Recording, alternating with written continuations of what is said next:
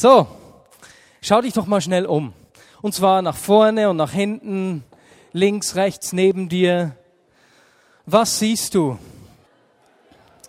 Äh, zu Hause beim Podcast, schau in den Spiegel.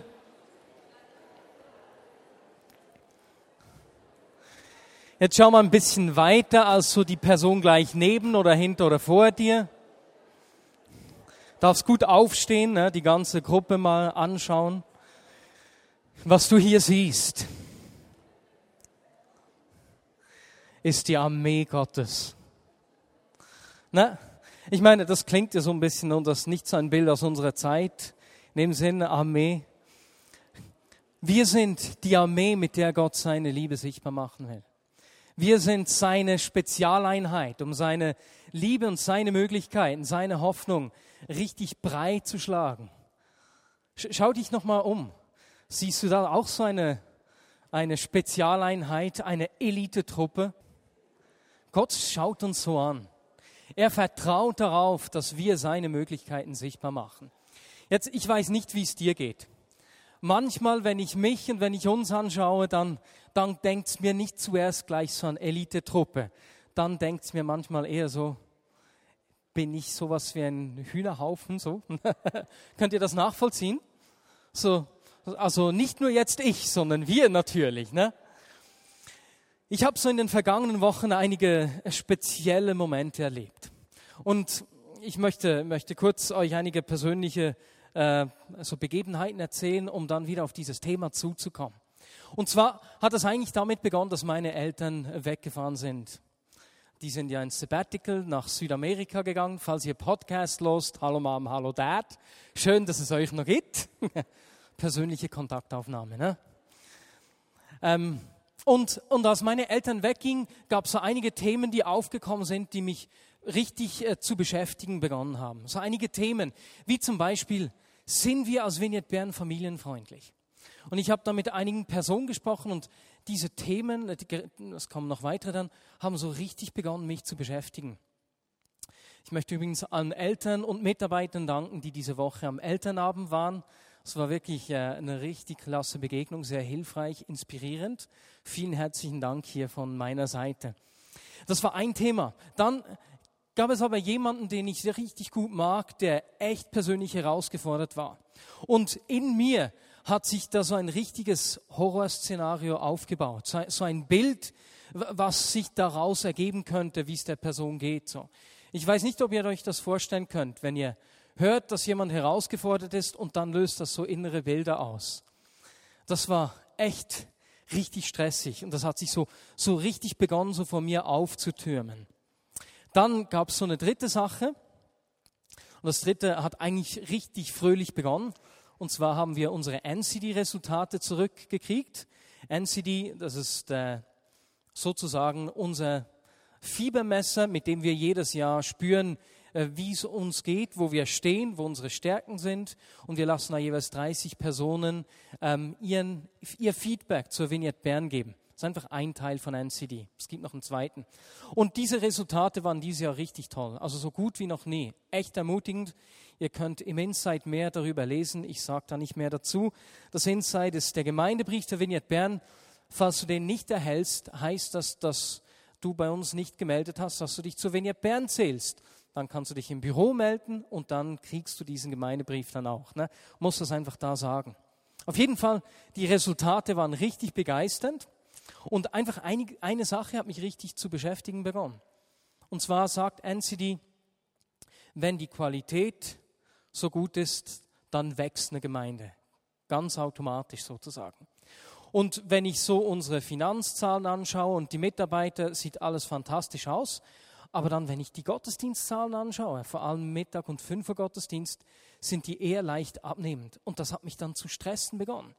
Ich habe mich gefragt, einfach ein so Gedankengang, der sich in mir abgespielt hat. Wir sprechen ja immer davon, dass wir den Glauben im Alltag leben wollen. Dass der Alltag das, das, das Feld des Glaubens ist und dass nicht der Gottesdienst das Zentrum ist. Opfern wir hier vielleicht etwas, was gar nicht so weise ist? Und dann hat mich das beschäftigt und hat sich wie versucht, so von mir aufzubauen zur Sorge zu werden. Dann gab es noch so ein viertes Thema, das hing mit dem Umbau des Kornhauses zusammen. Auch da haben richtig viele Menschen aus der Vineyard Bern fantastisch mitgeholfen.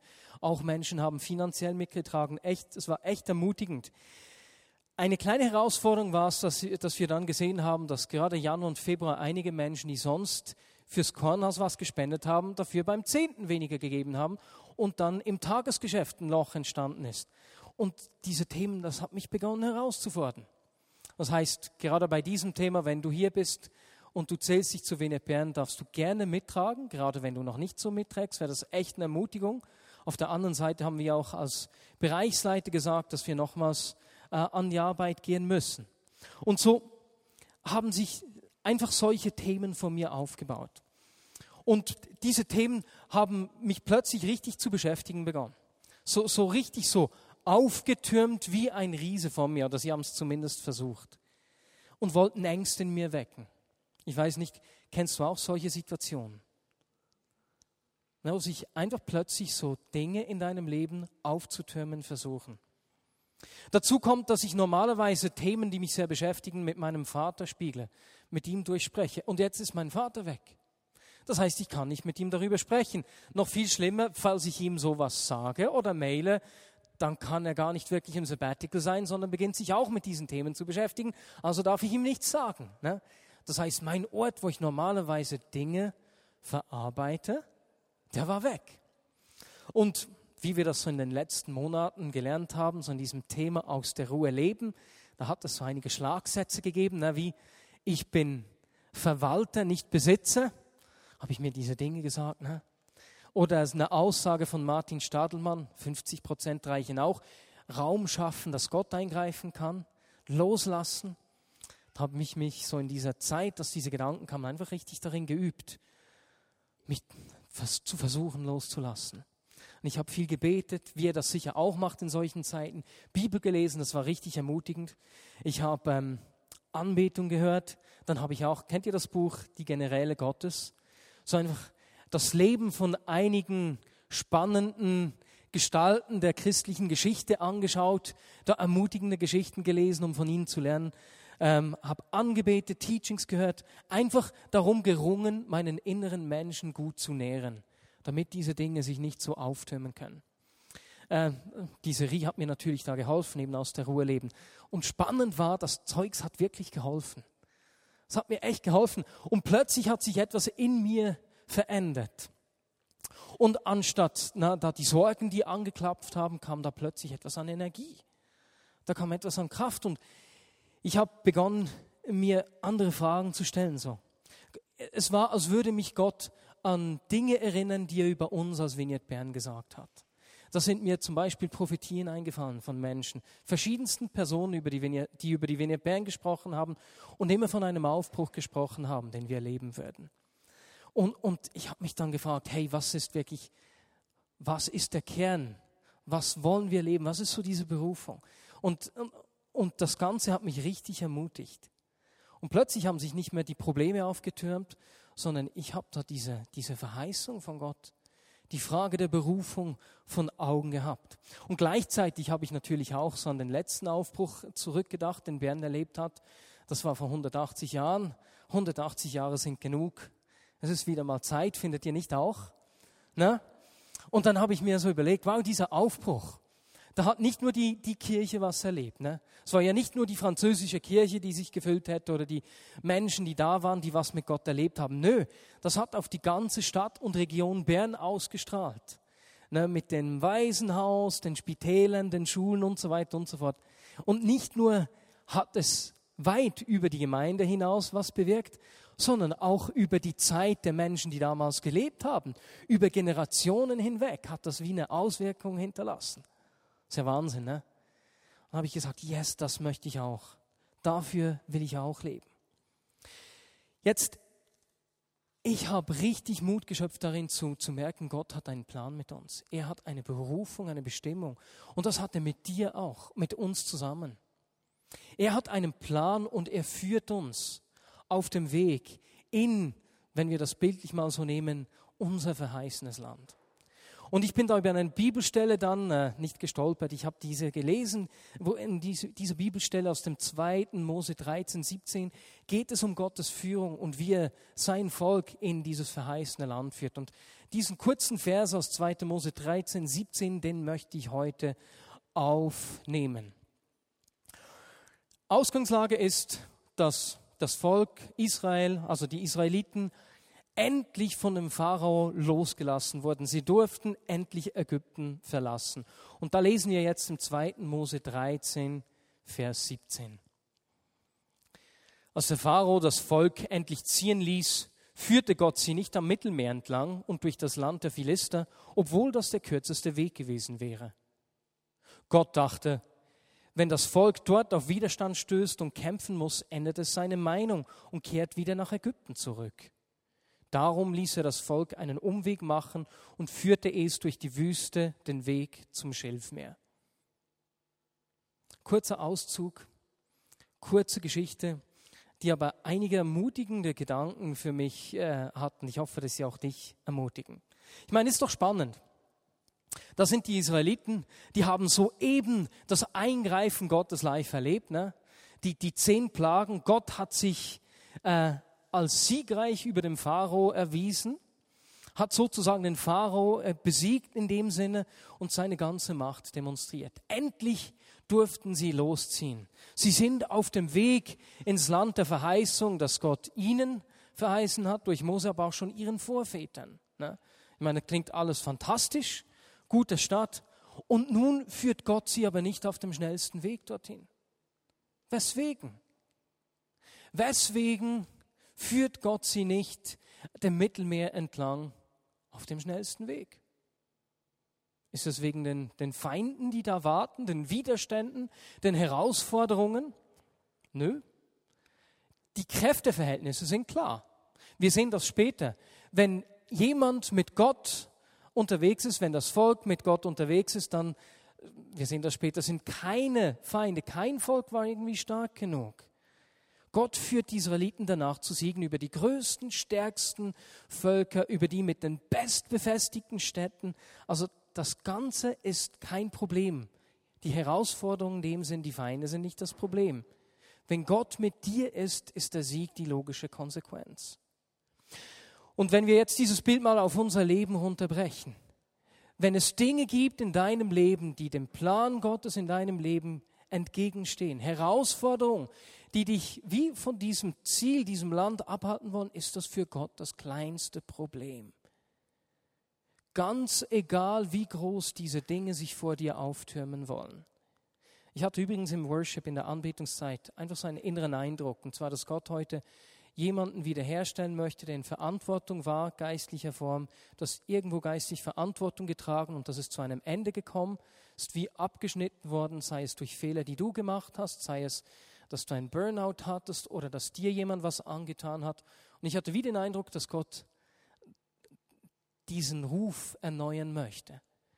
Herausforderungen, die sich vor uns auftürmen, sind für ihn das kleinste Problem. Eine kleine Geschichte aus diesem Buch, das ich gelesen habe. So der eine Typ, John G. Lake, wer kennt den John G. Lake, hat schon mal was von dem gelesen. Fantastische Persönlichkeit, spannender Mensch. Ähm, der hatte mit seiner Familie den Eindruck, dass sie nach Afrika gehen sollten. Hat richtig gespürt, wie Gott da zu ihm spricht. Jetzt, wir müssen verstehen, es war Mann und Frau und sieben Kinder. Ne? Eine riesige Familie, also so einfach schnell mal nach Afrika auszuwandern, ist nicht ganz so einfach. Ne? Die sind im Schiff, neun Personen, die wissen nicht, wo sie dann wohnen werden, wenn sie ankommen. Und als sie dann Südafrika irgendwo landen. Ich weiß nicht, müsste eigentlich Kapstadt gewesen sein, kann aber, das weiß ich nicht genau. Als sie da ankommen, wartet so eine kleinere Frau am Hafen und geht so ganz, ne, nicht hysterisch, geht ganz, wie soll man sagen, nervös von Person zu Person. Und mit John G. Lake und seiner Familie sind Freunde auch ausgewandert. Und diese Frau kommt auf die Freunde von denen zu und fragt sie, seid ihr die amerikanische Missionarsfamilie? die Freunde von denen sagen, ja, das sind wir. Wie viele seid ihr? Wir sind vier, meine Frau und ich und zwei Kinder. Nein, ihr seid nicht die Familie. Gibt es noch eine andere Familie? Der Freund von John G. Lake äh, weist die Frau auf eben John und seine Familie hin und sagt, ja, ja, unsere Freunde hier, wie viele sind denn sie? Es sind neun Personen, die zwei Erwachsenen und die sieben Kinder. Das sind sie. Dann ist die Frau zu denen hingegangen und hat ihnen gesagt, dass Gott sie darauf hingewiesen, dass sie innerlich aufgefordert habe, ähm, an den Hafen zu gehen, um diese Zeit auf dieses Schiff zu warten und er werde da eine neunköpfige Familie senden und sie soll für diese neunköpfige Familie ein Haus organisieren. Und als die angekommen sind, hat die Frau denen ein Haus organisiert. Ist das nicht Wahnsinn?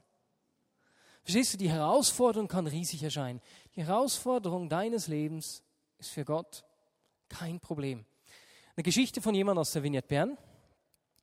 Eine Frau, die hat sich in den letzten zwei Wochen übrigens zugetragen, eine Frau aus der Vignette Bern, die war in einem Land, in dem man nicht über den christlichen Glauben sprechen darf. Deswegen darf ich auch den Namen des Landes nicht sagen.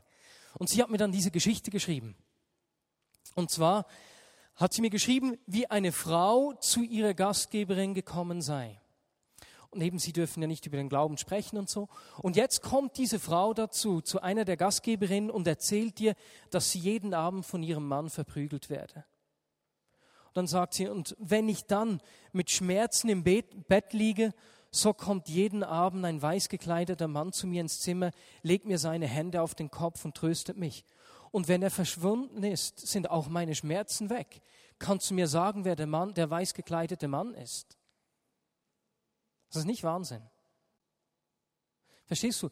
Die Probleme, die Herausforderungen, die sich uns entgegenstellen in unserem Leben, sind für Gott kein Problem egal wie groß sie zu sein scheinen. Jetzt, wenn wir uns zu unserer Geschichte zurückkehren, weswegen geht Gott mit den Israeliten nicht den direktesten Weg am Mittelmeer entlang?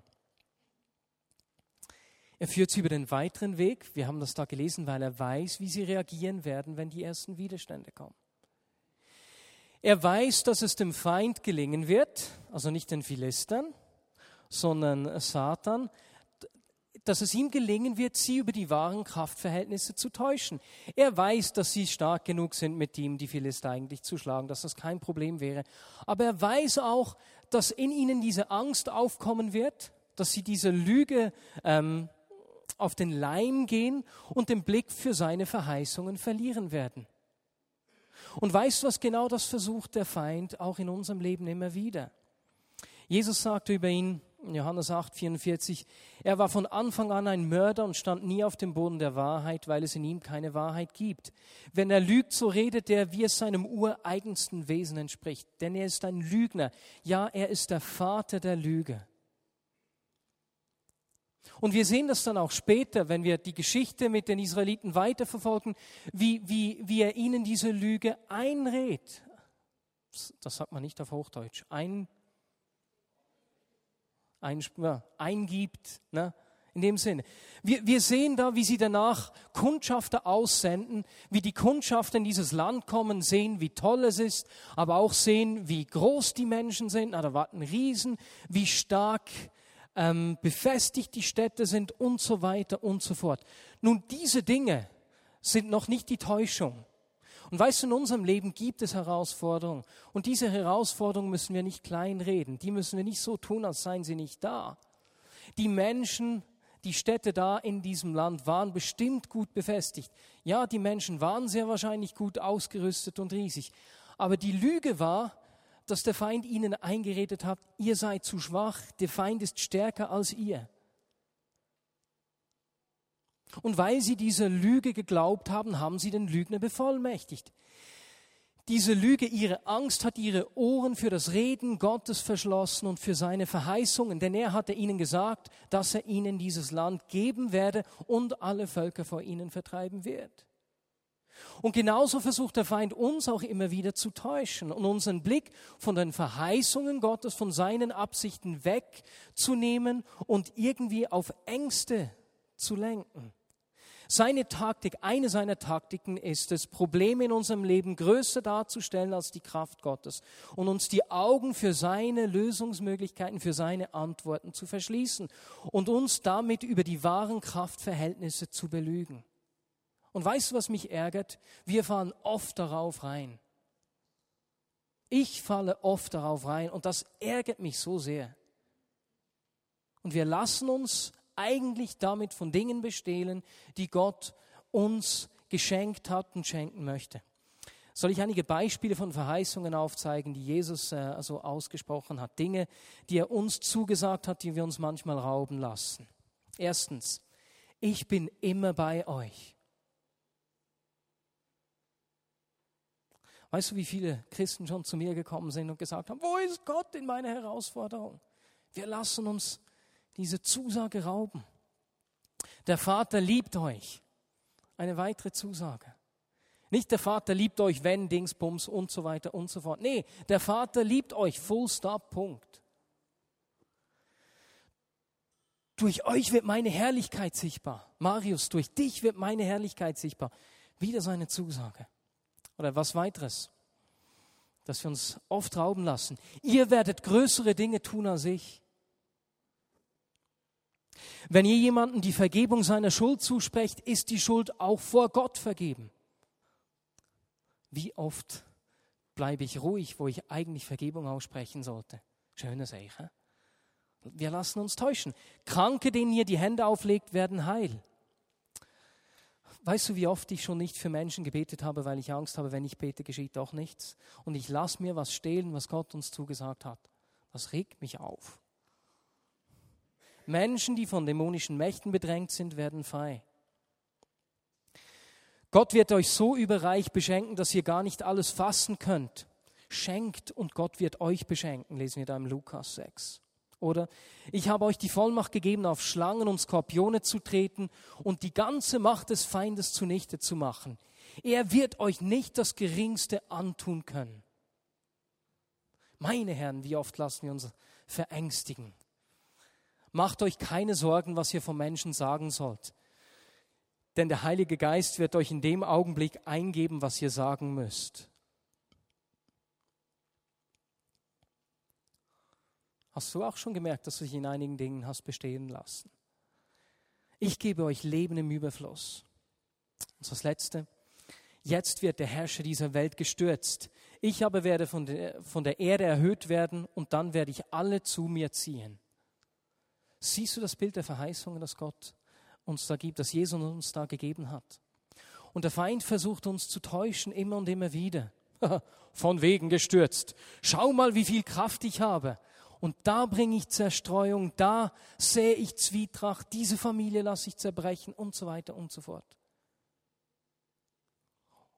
Und er gibt Herausforderungen, er streut Herausforderungen in unseren Weg und, und will mir die Perspektive rauben, will uns die Perspektive rauben für Gottes Verheißungen. Und er spielt sich viel zu stark, viel zu groß auf. Satan ist nicht der Gegenspieler von Gott. Da ist Gott und auf der gleichen Ebene da drüben, da drüben Satan und die beiden kämpfen äh, gegeneinander. Nö. Satan ist ein gefallener Engel, ne? Gegenspieler von Michael, Erzengel Michael oder so. Aber er ist nicht auf der gleichen Ebene wie Gott. Schon im Alten Testament waren die Kräfteverhältnisse klar.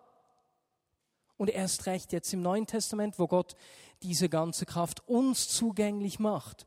Weißt du, für ihn war es nie ein Problem, die Mächte der Finsternis zu zerstören. Und Jesus, kurz bevor er starb am Kreuz, sagte er, jetzt ist es vollbracht, neigte seinen Kopf und starb. Dieses es ist vollbracht oder Tetelestai, wie es auf Altgriechisch heißt, war ein Ausdruck, der in dieser Zeit sehr gebräuchlich war und der von verschiedensten Berufsgruppen auch ähm, gebraucht wurde und der Alltagssituation zum Ausdruck gebracht habe, hat.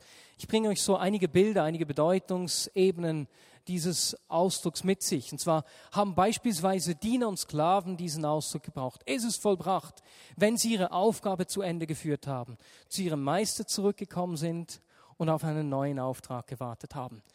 Ich bin fertig, es ist abgeschlossen. Zweitens, wenn ein Künstler sein Bild zu Ende gemalt hat, ne, ein, zwei Schritte zurückgegangen ist, das Werk begutachtet hat, doch, das ist fertig, es ist vollbracht. So, so ein zweites Bild. Drittens Händler. Händler, die irgendwelche Verhandlungen hatten, die einen Deal abgeschlossen haben, die haben dann diesen Deal mit diesem Es ist vollbracht bekräftigt, was so viel bedeutet wie der Vertrag ist jetzt in Kraft. Und auch äh, bei Schulden, die bezahlt werden mussten, beispielsweise auf so Schulden, nicht Schuldschein, Quittungen, so als Papyrus, ähm, da hat man auch dieses Wort gefunden, also Ausdruck, diese Schuld ist bezahlt. Und zu guter Letzt, wenn ein Kriegsherr zurückgekommen ist von der Schlacht, eine Meldung gebracht hat, Chef, die Schlacht ist zu Ende, der Feind ist besiegt, der Krieg ist vorüber. Es ist vollbracht. Das sind so die Bilder, die da mitschwingen. Jesus hat genau das getan. Die Kräfteverhältnisse sind klar. Es gibt überhaupt keinen Grund, dass wir uns täuschen lassen müssen. Bill Johnson, ein Leiter aus den USA, der sagte, das wahre Problem sind nicht unsere Mängel oder unser Versagen, sondern wie wir auf das Reden Gottes antworten. Fokussiere dich auf Gottes Antworten, nicht auf deine Probleme. Und wenn ich meine Herausforderungen anschaue, die, die, sich, die ich am Anfang der Predigt erwähnt habe, die mich da zu überfallen gedroht haben, dann war ja nicht die Lüge das oder die, die Täuschung, dass das da Herausforderungen sind. Nee, die sind real. Aber Gott hat Antworten. Gott hat Lösungen. Die Lüge ist, dass sich die Dinge so groß aufzuspielen versuchen. Und die Lüge, dass der Feind sich eben als stärker als äh, ja, aufzuspielen versucht hier. Und ich will mich auf Gottes Antworten fokussieren und nicht auf die Probleme, die sich mir in den Weg stellen. Denn dort, wo die Probleme, also sagen wir, wo, um zum Bild aus dem zweiten Mose zurückzukehren, wo meine Philister in den Mittelpunkt rücken, scheint plötzlich das verheißene Land unglaublich weit weg zu sein. Die Verheißung rückt in den Hintergrund. Dort, wo ich mich von den Herausforderungen bestimmen lasse, wird seine Bestimmung, seine Verheißung nebensächlich und rückt weit weg. Und wisst ihr was? Ich will mir das nicht rauben lassen. Und ich will nicht, dass wir uns das rauben lassen. Und zum Schluss hat es in diesem Text eine richtig tolle Ermutigung. Und zwar war es, als würden wir da lesen, ich meine, Gott wusste ja, ich komme gleich dazu, Gott wusste ja, dass sie die Philister schlagen können. Ne? Er wusste ja, hey, ich bin dabei, ich werde die Völker vertreiben, es ist eigentlich kein Problem. Und es war, als würde er ihnen sagen, auch wenn die Israeliten mehr als fähig sind, die Philister zu schlagen, und auch wenn, wenn es der einfache Weg wäre, ich kenne sie. Wenn sie dann auf diesem einfachen Weg auf Widerstände stoßen, wenn sie mit Angst reagieren und wieder in die Gefangenschaft gehen wollen, sie haben noch nicht genug von dieser Freiheit geschmeckt, gekostet, die ich ihnen äh, geben möchte. Sie sind noch nicht bereit, für die Dinge zu kämpfen, die ich ihnen schenke. Deswegen führe ich sie auf dem weiteren Weg. Und darin liegt diese Ermutigung.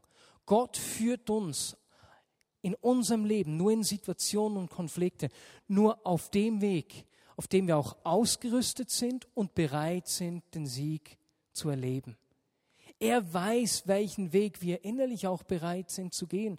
Er kennt dich. Er kennt dich durch und durch. Und er nimmt dich ernst. Er kennt deine Fähigkeiten. Er weiß, in welchen Herausforderungen du schon fantastisch reagiert hast und wo nicht. Er kennt die Bestimmung deines Lebens und er kennt auch deine Ängste. Und er führt dich auf dem Weg, auf dem besten Weg, der dich ins Land der Verheißung führt. Ist das nicht ermutigend? Und ich möchte hier schließen und kurz einfach selbst beten und danach möchte ich, dass wir füreinander beten. Jesus, zuerst möchte ich dir danken, dass du uns auf einen guten Weg führst, einen Weg in die Verheißung. Jesus, dass du uns auf dem Weg führst, den ich selbst auch gehen kann, weil du mich durch und durch kennst. Danke dir, nimmst du mich ernst. Danke dir, kommst du nicht einfach mit dem Mahnfinger, da wäre doch der bessere Weg, sondern führst mich gut. Und Jesus, ich möchte nicht drei, vier, fünf Umwege gehen müssen. Jesus, ich möchte mich nicht von Angst bestimmen lassen, die Umwege bringt, sondern Jesus, ich will mich nicht berauben lassen. Ich will mich nicht von deinen Verheißungen und deinen Plänen ablenken lassen durch irgendwelche Lügen und Ängste, die sich in mir aufbauen. Und Jesus, ich wünsche mir das für uns als Gemeinschaft, dass wir uns miteinander dort nicht täuschen und berauben lassen. Ich bitte dich, dass du unser, unseren Blick für deine Pläne und Absichten schärfst. Amen. So, und jetzt machen wir es nämlich so, heute mal, dass wir immer für die Person links und rechts von uns beten. Gleich für beide, dort wo du sitzt. Und zwar laut, die Person neben dir muss nicht zuhören, die betet ja für dich und die Person auf der anderen Seite und segne sie einfach. Bete zuerst Folgendes. Bete zuerst, dass Gott die Sicht für die Verheißung äh, in ihrem Leben schärft. Okay? Und danach gebe ich noch etwas Zweites dann rein. Aber lasst uns mal damit beginnen. Einfach für die Person links und rechts. Gleich jetzt volle Pulle losbeten. Und jetzt bete für die Person links und rechts von dir auch noch, dass sie Perspektive kriegt für die, für die Herausforderungen, in denen sie steht. Diese Dinge, die sich vielleicht vor ihr oder ihm auftürmen wollen. Dass wie Gott, dass Gott die Person einfach ähm, ihr den Blick schenkt für seine Antworten. Okay? Gleich nochmals volle Pulle für die Person links und rechts losbeten.